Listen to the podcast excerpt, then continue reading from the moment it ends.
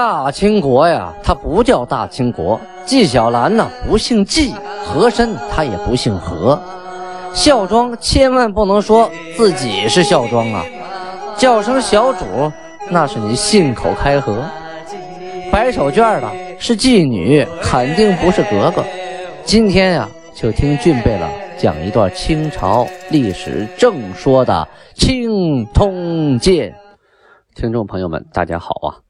上次呢，咱们讲到清太宗天聪三年农历的己巳年，公元一六二九年。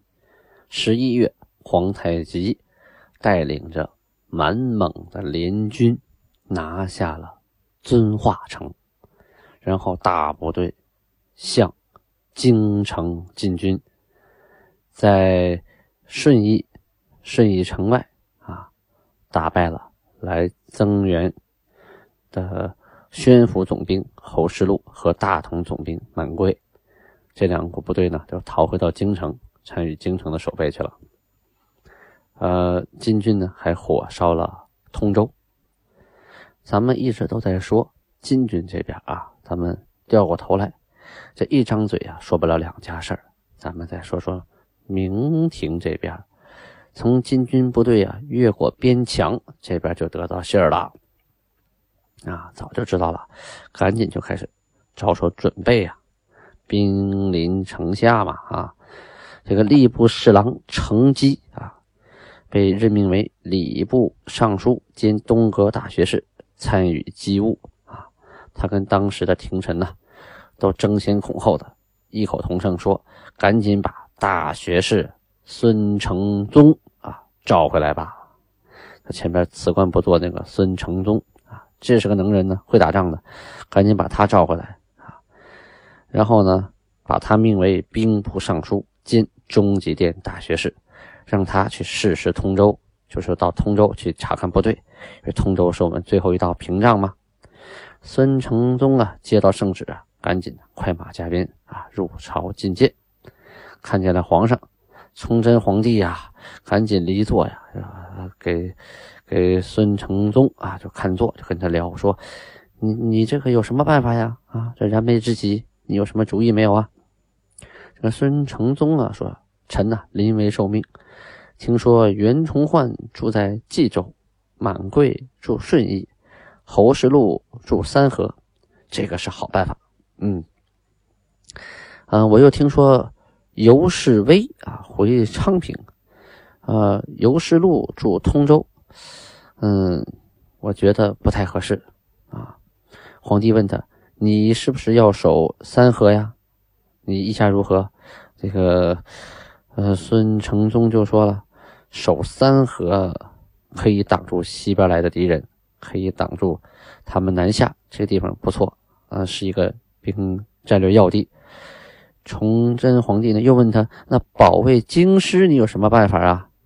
啊，他怎么回答呢？他说，这个时候啊，只想着死守啊，不是万全之策啊，应该呢赶紧调整军械器械。就准备打仗一些的用品，同时呢，要厚厚的犒劳这些士卒兵丁，给他们发钱。这个时候发钱可以巩固人心呢。啊，崇祯皇帝呀，就偷偷跟他说：“你呀，不必要去通州了，你就在京城吧。你总督啊，总督京城内外的守御事务，也就说京城守备司令啊，就交给你了啊。”你在这儿还可以帮我出主意。你要是走了，剩我光杆司令一人在皇宫里，我都不知道跟谁聊去。到第二天半夜呀，突然啊，他又接到圣旨，说你得守通州。为什么呀？因为那个遵化呀，咱话说回来哈，他们聊的时候啊，那个遵化呀刚刚陷落啊。这个第二天呢，就为什么半夜突然又给他传圣旨，让他去守通州啊？因为大部队呀已经灭了山河，灭这都打到三河了。这金军到三河通州不就危险了吗？所以赶紧半夜给他下旨，让他让他赶紧去守通州啊！这个时候啊，烽火是遍近郊，什么意思？就是整个北京周边打的乱七八糟，一片热窑了，到处是金国的部队啊！孙承宗啊，当时就带了二十七个人，加他自己，骑了二十八匹马，出了哪儿啊？东便门啊！现在北京还有这东便门。呃，沈阳那边方向进北京的火车都能路过这个城门楼子，从那儿，从那个东边门的出去了，急忙啊顺着河就赶往通州啊。可到了通州的城下呀，还是那个城守城的兵丁不让他进去。哎呦，这个把他急坏了，怎么解释都不让进啊？怎么解释都不让进。后来说你叫里边人，只有认识我孙承宗的吧？啊，我这临时接的圣上口谕，我也没有什么这个圣旨在手里头。你赶紧，我这二十七个人还能把你怎么着？你赶紧让我进去，啊！圣旨随后就到啊，就是跟他解释。最后啊，费了半天劲，终于让他进了通州城啊。由于啊，俊贝了我呀，是按照《青通鉴》这部书来啊来那个播讲的。这个《青通鉴》呢，有一半啊是金国或者是说清朝的。啊，档案记录的，还有一半呢是明朝的档案。这两边档案呢，在记录的时候，大部分是相同的，当然也有很多地方不太一样，或者有些出入啊。比如说这个通州，金国金朝档案那边记录呢，就是破了通州，又破了顺义，后边又提到过一把烧了通州，也没说这破没破。这回呢，这明朝档案说呢，半夜里呀，这个孙承宗啊，又抵达通州，又进了通州。又在通州呢，听说金军呢已经进军都城，在通州内啊调各路援兵啊去增援都城，说这这是有点矛盾了。这个通州到底在谁手里呢？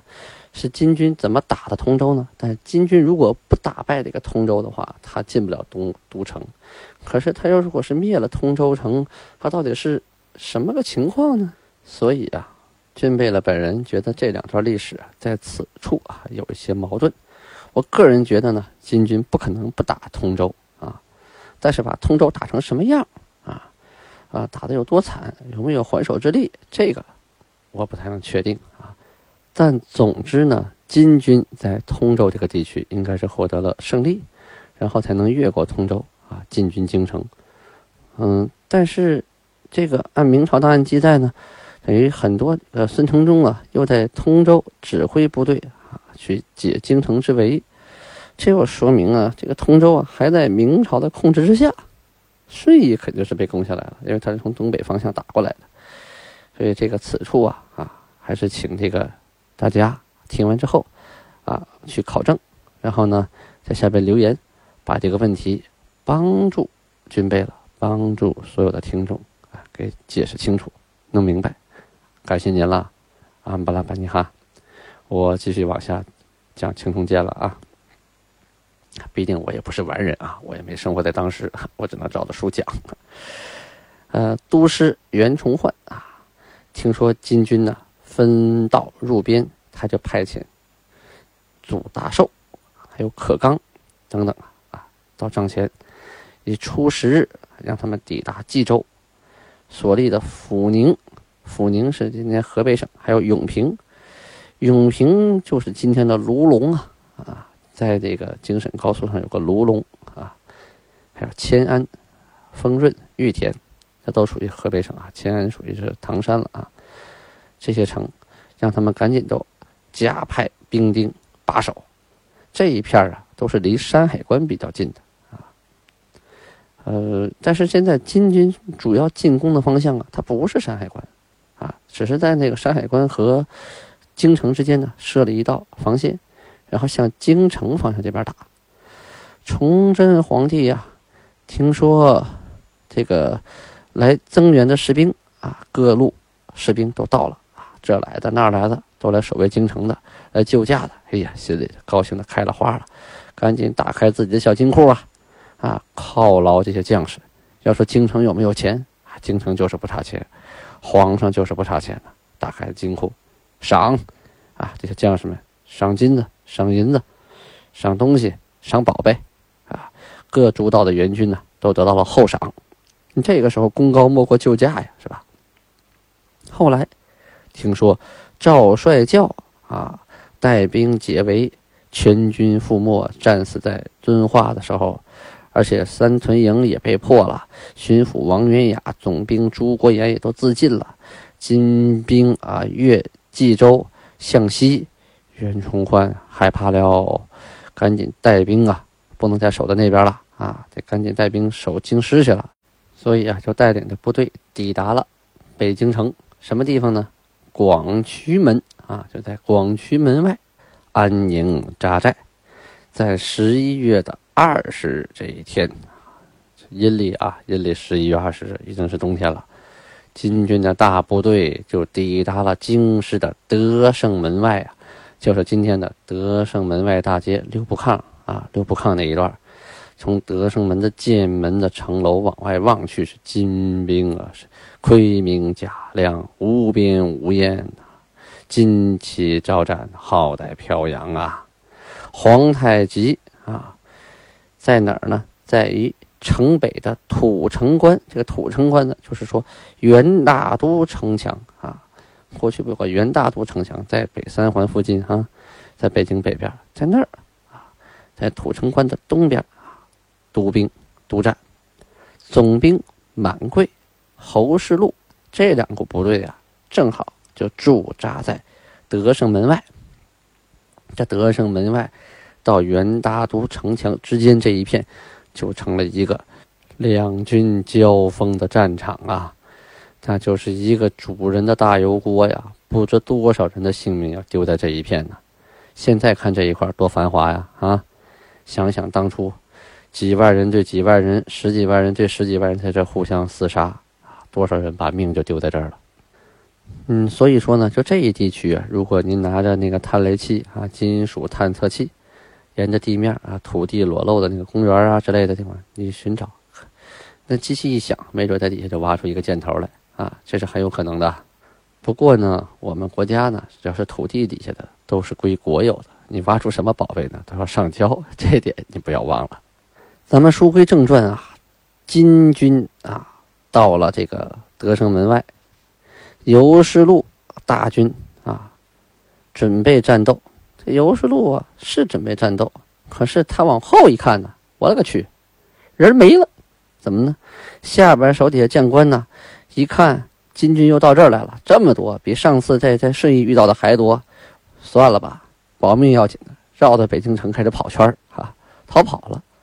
就剩下满贵这一坨人了。满贵呀，是一声令下，下边人还真给力啊，没跑，跟着满贵往前冲啊。上边守城的那个兵丁啊，也不管三七二十一，看见人了开始放炮。他过去的炮啊，他本来的准头就不好啊，远了近了就一通乱打。结果呢，这个满贵的部队啊，正往前冲呢。这发现他后屁股着火了，梆一炮过来，这人仰马翻，这是误伤了自己的人马，就是很多这个满贵的部队呀，被大炮给轰死了，死的这个冤枉啊，还不如这个尤世禄的部队呢。我我绕着城墙跑啊，在城根底下跑，大炮伤不着，那个箭也伤不着，安全第一啊。可是你一过了护城河，那就是弓箭和大炮的那个射程了，你跟金军站在一处，那还不挨炮吗？可城上的部队不管你三七二十一啊，那就是你通过炮火啊建出一道防线来，防止金军啊攻到城下。那攻到城下不就开始炮就没用了，那就开始滚木雷石了，那金军就开始爬墙了。那时候那城多高啊啊，这是多高他也不愿意让人家来爬呀，是吧？还是拒之门外比较好，所以他炮弹也就不吝惜了。这几天城里也在加紧制造，所以啊这炮弹就开始招呼，这通炸呀。密集度这可想而知啊！整个北京城北跟闹了地震似的，轰轰轰啊，炸的是地动山摇啊，大地都颤悠啊，人仰马翻，血肉横飞呀！这个满贵啊，在这场战斗当中啊，也身负重伤，但是呢，没有牺牲啊，保住一条命。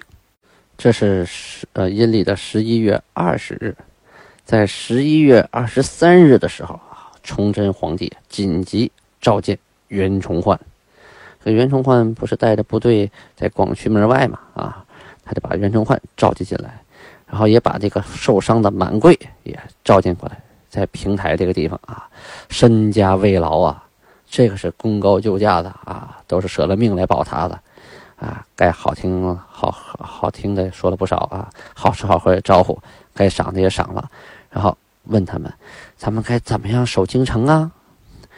袁崇焕说：“啊，我的士兵啊，兵马呀，疲惫不堪了，在城外休整，可是缺粮少米呀，能不能进城里来休息一下，调整一下再出去打呀？哎，皇帝说：“No，坚决不可以。我知道你的兵里头都怎么想的啊！你的兵比我们城里部队都多，进来了以后，你再把我给端了呢？再有一个，我不好控制，你进来以后不爱出去怎么办呢？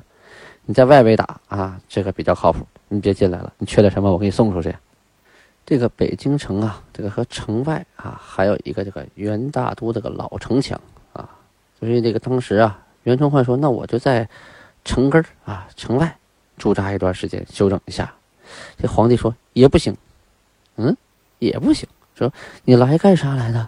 你不是驻扎来的啊，你得赶紧战斗啊！现在燃眉之急，把金军赶走啊！你不是在这待着不动啊，耗费粮饷，那没有意义呀。”啊，所以呀，赶紧出去打！你缺什么物资，我给你准备。你不能再休息，这时候休不起了啊！所以呀，这个袁崇焕也没有办法，领了圣命啊啊！出去以后，带着部队，吃苍忙的饱餐一顿战饭啊，赶紧就去跟金军讨敌骂阵了。这时候的明朝部队啊，是配备火铳啊，配备的很多了啊，长短的火铳、大小的火铳，还有小炮，而且这个城内啊，也给提供了不少军事军事物资。所以，在这个城外这个地区啊，跟金军对战的时候啊，哎，也略微占了一定的便宜，双方啊互有杀伤，这都损损耗不少，谈不上说谁就把谁给战胜了，这个谈不上，打完了也不分胜负啊，都有死伤，然后就互相又撤回自己的阵地。十一月二十七号这天呢，皇太极啊正在北边呢，突然听人报说袁崇焕和祖大寿啊他们在兵营啊。在城东南啊，就是那个广渠门外那地方啊，树立了那个栅栏啊，设木头栅栏，就是等城外又设了一个兵营，设了一个临时的城墙啊。你想，这不能让他们守在那儿啊，这城外又等于又加一座城啊。于是派金兵列阵啊，向他们的兵营慢慢的前进，就逼迫他们的兵营啊。啊，皇太极呢和朱贝勒骑着马啊前往观战。啊站在高处，这个敌人呢修好了工事啊，这个金军呢很难向前移动。这个木头巨马呀，都尖朝上，尖朝前的，后边还有炮，还有弓箭手啊。所以啊，这个皇太极一看不行，这这不成，这个这往上冲的话，我们吃亏呀啊。所以啊，紧急下命令啊，撤退。袁崇焕这个营啊不能打啊，要是打的话，可能死伤伤亡太重啊。因为这个皇太极呀，是特别心疼手下军卒的性命的啊，他爱兵如子啊，他不希望觉得这个战斗死的人太多的犯不上啊，不打了，反正他也不敢来打我们，撤撤回去，让他在那兵营里守着吧。这个金军的部队呀，所过这个长城的隘口啊，是蓟辽总督刘策所管辖的地盘这个袁崇焕呢，啊，闻变。即千里复原，什么意思？就是袁崇焕听说这事儿啊，是从千里之外赶来增援的，自谓啊有功无罪啊，就觉得自己啊是有功的啊，因为他不是从我山海关进来的嘛，他是从从刘策那边进来的嘛啊。可是呢，这个京师啊遭这个兵变啊，遭遇金军围困，这个军师里边这些文官呢。不会打仗这帮人，这个嘴呀可比刀子还狠呐！啊，说啥子都有了，啊，就有人就埋怨了，说这个袁崇焕呢，明明是重敌拥兵啊，明明是他使的敌人攻进来的，他是干什么吃的？啊，他在山海关守着，还能让这么多人进来？哎呀，还有人说，这袁崇焕头些年一直跟金国议和来的呀，这招是不是表面上忽悠我们，然后里应外合，想把我们拿下呀？他不是通敌呀，啊，他又跟人家又跟人家这个求和，又开开门把人放进来，要再假装来救驾，再逼着我们为城下之盟，说什么都有了。哎呀，这难听的那难听都有。这崇祯皇帝呀，啊，作为皇帝都是孤家寡人，这孤家寡人是谁都不信呢，啊，疑心特重，可不是吗？那稍微的这个疑心松懈一点，可能命就没了嘛。这个位置谁都惦记啊，他不好做呀啊，所以啊，他开始怀疑了，这袁崇焕到底什么意思啊？可是嘴上没说，表面没露啊。可袁崇焕驻扎在这个啊广渠门外呀，确实就像一根大钉子一样啊。整个城东，就北京城的城东安枕无忧了。这个金军呢，不敢碰这根钉子。哎呀，皇太极呀，开始挠脑袋了。这可是皇太极这样熟读兵书啊，特别懂战法，足智多谋，本身就是个大军事家、大政治家啊。他就想出了一个妙计，不费一兵一卒，就杀掉了袁崇焕。要想知道袁崇焕是怎么死的，咱们下回接着说。